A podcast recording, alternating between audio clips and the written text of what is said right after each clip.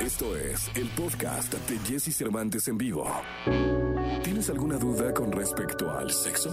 Aquí está el consultorio sexual con Alessia Divari en Jesse Cervantes en vivo. Viernes, miércoles, miércoles eh, 16 de junio del año 2021 y me acompaña como todos los lunes y los miércoles, siempre con una sonrisa, siempre con su conocimiento, su sabiduría, su todo el rollo experiencial con el que carga día a día, la sexóloga Divari, que es la mujer, una de las mujeres, digo, debe haber un par más en el mundo que más sabe de sexo. Y a mí me da mucho gusto tenerla aquí. ¿Cómo estás, Divari? Muy bien, muy contenta. Ya listísima para contestar a todas sus dudas. Espero saberme todas, porque ya ven que luego me agarran en curva, pero nada que no se puede investigar. Exacto. O sea, aparte una investigadora, por eso es cuasi doctora.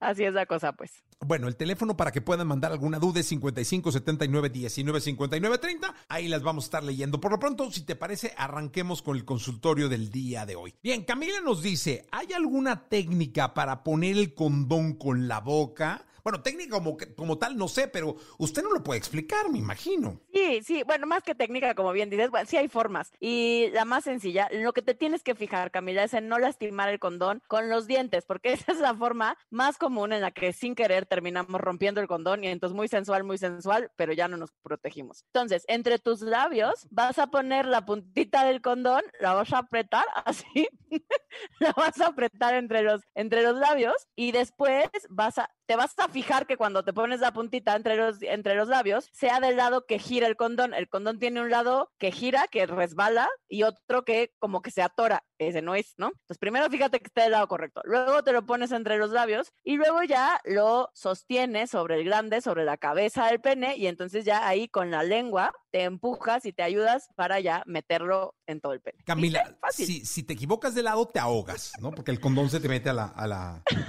no, no te ahogas, pero te, va a ser súper complicado porque no va a girar el condón. Está del lado, del lado que no es. ¿Qué tiene esta muchacha? ¿De qué murió? Se asfixió con un condón. con un pedazo de látex. No, no, no, no te vas a asfixiar, tranquila, relájate. Solo ten cuidado que esté girando del lado correcto. Ahí le va una que es buenísima, que puede que no sepa, ¿eh? A ver. Dice, buenos días, solo Gadibari.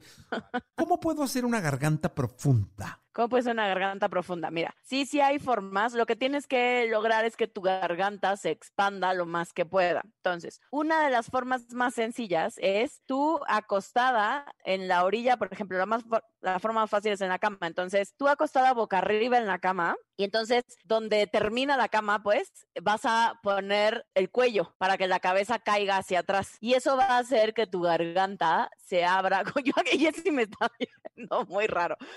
Entonces, eso va a hacer que tu garganta se abra y entonces el pene llegue más profundo. Ándale. ¿Y esa es la garganta profunda? Y esa es garganta profunda. Porque Garganta Profunda fue una película de los años 70, si no me equivoco. Salía Linda Lovelace y es la protagonista de la historia. Y entonces ella va con un médico que es que es sexólogo y entonces como no, le dice que no puede tener orgasmos y entonces el doctor en cuestión que tiene un pene gigantesco, eh, después lo descubres en la película que él tiene un pene enorme, él, él descubre que ella es un fenómeno y tiene el clítoris en la garganta, pero bastante abajo, pues. Por eso se llama garganta profunda, porque ella tiene un orgasmo por primera vez cuando le practica sexo oral a él, que tiene el pene muy largo, y entonces alcanza a tocar supuestamente el clítoris que tiene en lo profundo de la garganta. Qué bonita una, historia, qué bárbara muy romántica. Nomás póngale usted una princesa y un sapo y esto es una cosa brutal. Disney la podría hacer cualquier día de la semana. ¿Cuándo vio usted eso? Esa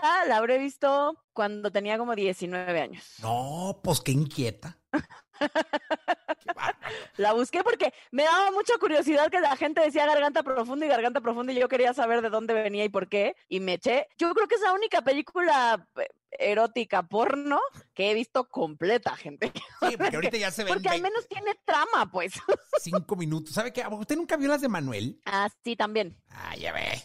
Manuel 1, Manuel 2, Manuel no en Venecia. Ah, sí, hay como 12 o no sé cuántas. Sí, Manuel en Venecia, Manuel no Bueno, vamos con más preguntas. Dice Jerry, ¿cuál es la forma correcta de azotar con un flogger? ¿Qué es un flogger? Un flogger es un látigo. Eh, viene de flog, que flog es azotar, entonces se le conoce como flogger a cualquier, entre en español sería cualquier azotador o cualquier cosa que nos sirva para azotar. Generalmente es un, es un látigo, pero es un látigo que tiene, tiene que tener al menos dos, tres colas para que se llame flogger. Las colas son como los hilos, ¿no? con los que te dan el madrazo. la cantidad, la cantidad de, de, de, vamos a llamarle hilos que salen del látigo, ¿no? Hay unos que tienen, para que sea de castigo, necesita tener al menos nueve colas. Mientras más colitas tiene, menos duele. Em, Fíjese, no es, es como la vida va.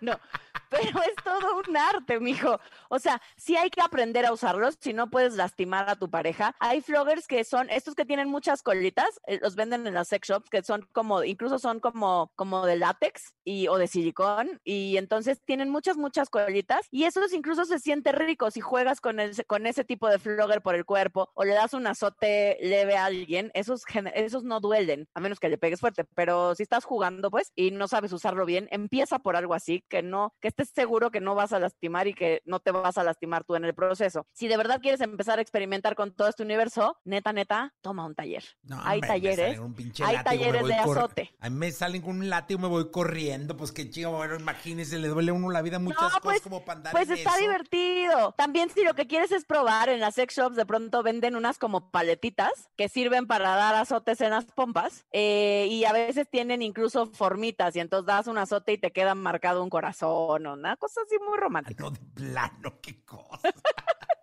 qué malitos están, o sea, tan fácil que no vas a tener un... Ay, qué Porque bárbaro. imagínate tener un corazoncito así rojito en tu pompi. Dije, no. Y lo que le pido a Dios es tener pompis, ¿no? Imagínese usted ahora con corazoncito y por un látigo, no. Imagínate la hombre. adornada así con un No. con sus qué fresa. Dios de mi vida. Bueno, Memo dice, ¿es posible que mi, que mi novia no vuelva a excitarse teniendo relaciones conmigo después de que usa mucho su dildo? Claro, Memo. Está enamorada Claro del no, dildo. Memo. La morra. O sea, la morra ama el dildo, no a ti. Claro que no, Memo, Memo. no le hagas caso a Jess Cervantes, ya sabemos que es bien ardido. Memo, Y siempre ¿cómo se llama el dildo, Memo? eres bien paranoias y siempre andas poniendo a la gente en el peor mood. Es que luego hay morras No, que tienen el dildo. ¿Cómo se llama el dildo? Raúl, ¿no? O sea, ¿cómo se llama el dildo? Sí, Víctor. O sea, ¿cómo? Claro que no, a ver, no, no se puede comparar, o sea, es que ¿por qué la comparación? ¿Por qué insisten No, en compararse con un vibrador o con un dildo o con cualquier juguete ver, sexual? Es un juguete sexual, no una persona. Pero imagínese que Memo le habla en la noche y dice, "Ah, ah, ah". ¿con quién estás? Con Víctor. ¿Qué- ¿Pero por qué? Pues así se llama el dildo. Claro que no, es un vato, pues como dildo. No, ni al caso, ni al caso. ¿Qué nivel, qué nivel de paranoia, mijo? No puede ser, no puede ser, Memo. No Pura peles, realidad. Memo. No es cierto, Memo, no lo peles. Tú deja de compararte con el fregado juguete sexual. No puedes comparar un ser humano con un pedazo de plástico, por maravilloso que sea el pedazo de plástico. Es que no es de plástico, es de los de fierro. Es de, de acero inoxidable, si acaso. De Pero hay, unos, hay unos muy maravillosos que de verdad les falta decir te amo, pues, muy maravillosos. Pero de cualquier manera, no se comparan con un ser humano, no son lo mismo. No se comparen, gente, no hay manera, no son comparables. Sí, pero no, hombre, Memo, no. Te están jugando una de aquella, Memo, hermano. no le hagas que- caso a Jess Cervantes, ya te dije. Sí, Hazme sí, sí. caso a mí, no te compares con un vibrador, disfruta a tu novia. Eh, Norman dice, hola, quisiera saber cuál es la forma correcta de dar una nalgada. Siento que lastimo a mi novia, ella no se ha quejado. Nah, mm, Mijo, si ella no se ha quejado, Dale. todo bien. da- una nalgada ¿No? con la palma O de la sea- mano cerradilla y vámonos, ¿no? Si ella no se ha quejado, todo bien. Generalmente es palma abierta. Anda, cabrón. Para no lastimar es la palma, la palma completamente abierta. Eh, eso, eso generalmente ayuda para dar la nalgada. Y darla en la parte donde está más redondita la pompi. ya la ¿no? nalga, pues, lo que es la nalga, ¿no? Porque luego Es la que luego, espalda. luego, se atarantan y te la dan más para arriba, más hacia la espalda, ¿no? Sí, no, no, y no, y no, ni en la, ni en la entrepierna. No, no, exacto. Donde está lo más pronunciadito de la pompi, ahí de principio, de primera instancia, en lo si ella o él te pide algo diferente, ya le van probando. Pero de primera instancia, ese es el lugar bueno. Sí, no, qué, qué bonito que usted sabe identificar todos los lugares, la verdad, ¿no? Qué bonito, o sea, qué, qué, qué, qué sabiduría, qué bárbara. Este, despídase con algo para su gente. ¿Con ¿con qué nos despedimos? Hoy estuvieron, hoy estuvieron muy jocosones sus preguntas, andan queriendo saber del mundo del BDSM. bueno. Todas tienen que ver con Oh. la dominación, el sadismo, el masoquismo. Y que ¿no? Está yo- bonito, no, eso luego oh. se pone, tiene sus momentos en los Es muy que se va peligroso, moda. tengan cuidado, o sea, tengan sexo romántico. No, no, no forzosamente romántico o sexo vainilla, como dicen ellos.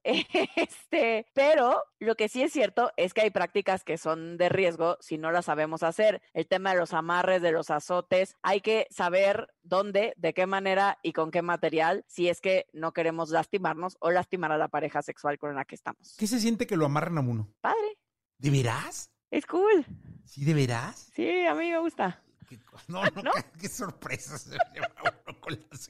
Gracias. ¡Es bonito! pues, ya no Qué digo bueno. nada. Qué cosa, Nos vemos gracias. el Iván. lunes, fíjate. Adiós. Vaya, hasta luego, vamos a continuar. Escucha a Jesse Cervantes de lunes a viernes de 6 a 10 de la mañana por Exa FM.